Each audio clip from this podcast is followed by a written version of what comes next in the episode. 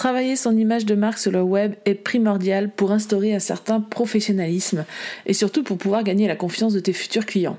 C'est à travers elle que tu vas pouvoir communiquer avec justesse. Elle est donc essentielle, non seulement pour se faire connaître, mais aussi pour envisager le développement de ton entreprise. Si elle est mal implantée ou mal gérée, le revers de la médaille peut t'amener sur des chemins que tu n'avais pas l'intention d'emprunter au début de l'entrepreneuriat et ainsi te perdre. C'est pourquoi je souhaite te délivrer aujourd'hui mes 5 conseils pour la travailler en adéquation avec tes valeurs et objectifs ciblés pour l'améliorer auprès de ton audience et ainsi diffuser une image juste. Bonjour et bienvenue sur Filit Brandit, le podcast qui te guide pour gérer au mieux ton image de marque afin que celle-ci devienne la meilleure alliée de ton business.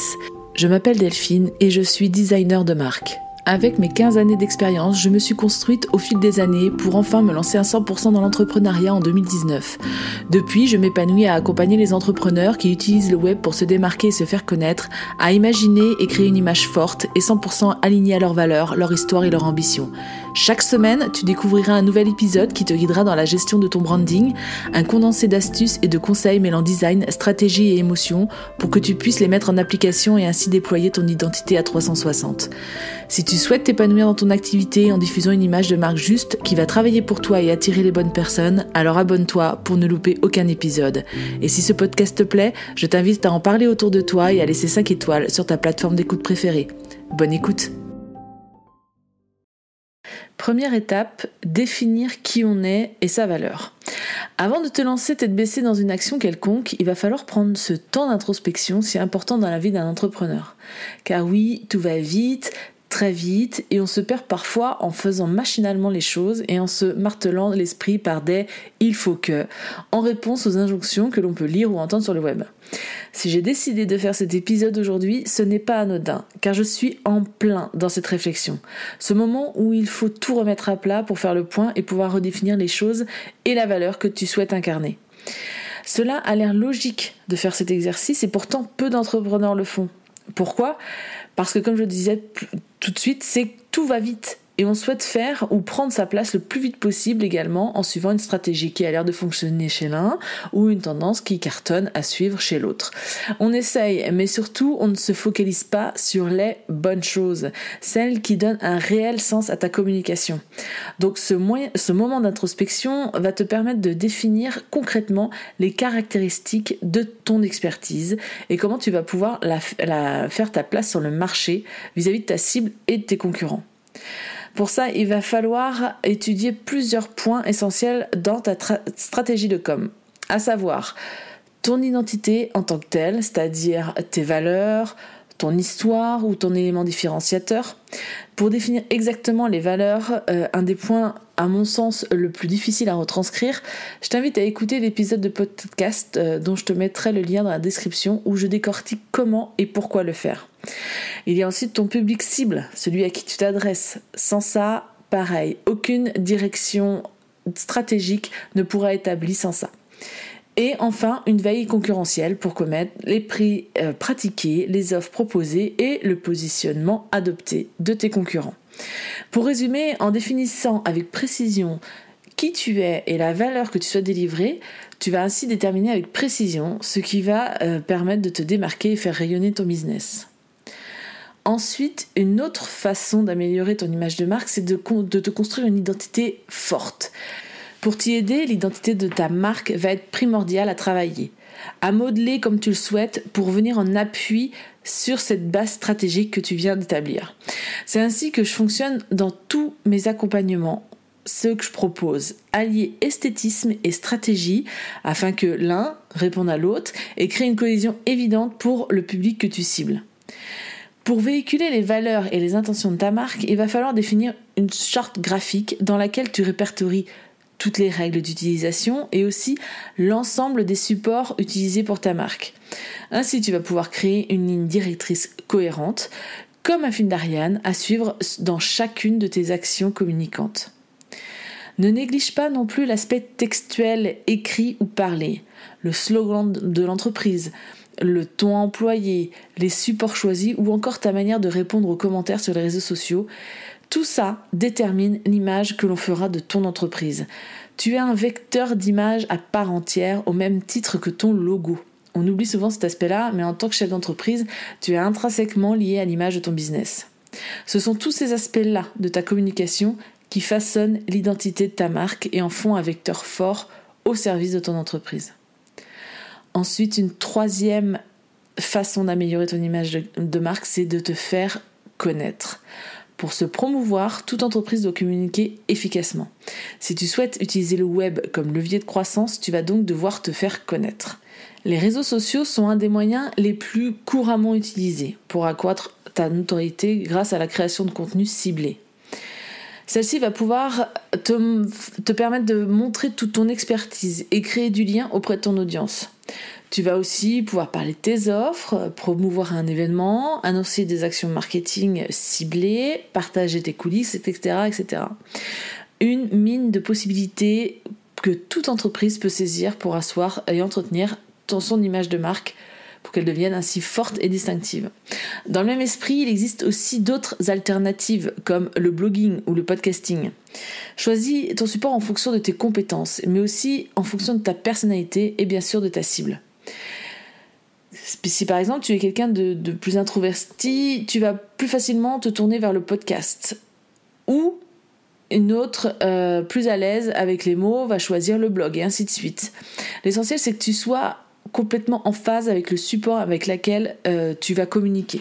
Tu garderas ainsi la passion et le plaisir de créer, car générer du contenu, on va pas se cacher, en le faisant de manière régulière, c'est quelque chose qui est très chronophage. Donc si tu as la possibilité d'allier plaisir et régularité, alors choisis bien le support qu'il te faut. Tu as aussi la possibilité de te faire connaître euh, grâce à la publicité. Tout dépend forcément du budget que tu souhaites allouer, allouer à cette partie-là. Mais elle peut considérablement mettre en avant ta société et ce de manière très ciblée. Tu peux l'utiliser ponctuellement pour valoriser un cadeau gratuit, euh, appelé généralement freebie, ou encore pour promouvoir un événement ou simplement pour mettre en valeur une offre. Ces publicités récurrentes et diffusées sur des réseaux pertinents permettent de toucher beaucoup de monde. Quatrième façon d'améliorer ton image de marque, c'est de mettre l'humain au centre de tes actions. Dans tous les cas, quelle que soit la manière que tu choisis pour communiquer, n'oublie pas que tu t'adresses à des humains. Dis-toi aussi que nous surconsommons énormément de contenu. Nous sommes sans cesse sollicités et de ce fait, les gens s'attardent sur des marques qui sont les plus authentiques possibles. On connaît tous les possibilités qu'offrent désormais les filtres et les effets vidéo. Difficile parfois de cerner le vrai du faux. On en a tellement vu, lu et consommé que le ras-le-bol nous ramène vers de l'authenticité pure. Les marques se doivent d'être transparentes pour gagner le cœur de leurs consommateurs et clients. Pour se distinguer, il faut parvenir à créer un lien émotionnel avec eux et en réussissant à conjuguer une bonne réputation et des émotions, l'image de marque de ton entreprise sera gagnante. Même si votre relation est virtuelle, le lien va se créer. C'est pourquoi en partageant ton histoire, ton échec, tes échecs et tes fêlures, tous les obstacles qui t'ont permis d'arriver là où tu en es actuellement, tu vas toucher les émotions et l'humain à qui tu t'adresses. Car celui-ci va pouvoir s'identifier à toi avec force, à ta marque. Il va, tu vas devenir alors pour lui son inspiration, la ligne de conduite à suivre il va irrémédiablement s'attacher à ce que tu es et à ce que tu proposes. Couple ça à des témoignages clients, à des retours d'expérience et la magie va opérer avec naturel et sans chichi. L'effet boule de neige va alors se mettre en place grâce à ce partage. Et dernier point qui va te permettre d'améliorer cette image de marque, c'est la fidélisation de tes clients c'est un, un, des critères à travailler pour améliorer ton image de marque. Tu peux pas te permettre une fois euh, que la collaboration est terminée de laisser ton client de côté. L'expérience client se poursuit bien au-delà de l'échange monétaire. Tes clients sont les vecteurs et de précieux alliés pour déterminer si ton entreprise est suffisamment réactive et impliquée. C'est pourquoi après chaque collab, n'hésite pas à recueillir son avis, sa perception, comment il a vécu l'expérience, les points forts et les points faibles de votre euh, échange. Il deviendra du même coup un excellent porte-parole gratuit pour ta marque. Autre point important pour fidéliser sa clientèle, c'est euh, lui montrer tout ce que tu peux faire pour elle. En anticipant ses besoins et en venant répondre à ses attentes qu'elle ne soupçonne pas ou ne désire pas encore, l'expérience client est décuplée.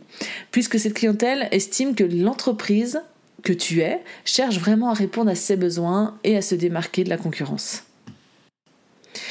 Pour améliorer ton image de marque, tu peux donc actionner plusieurs facteurs et ajuster ces curseurs comme bon te semble.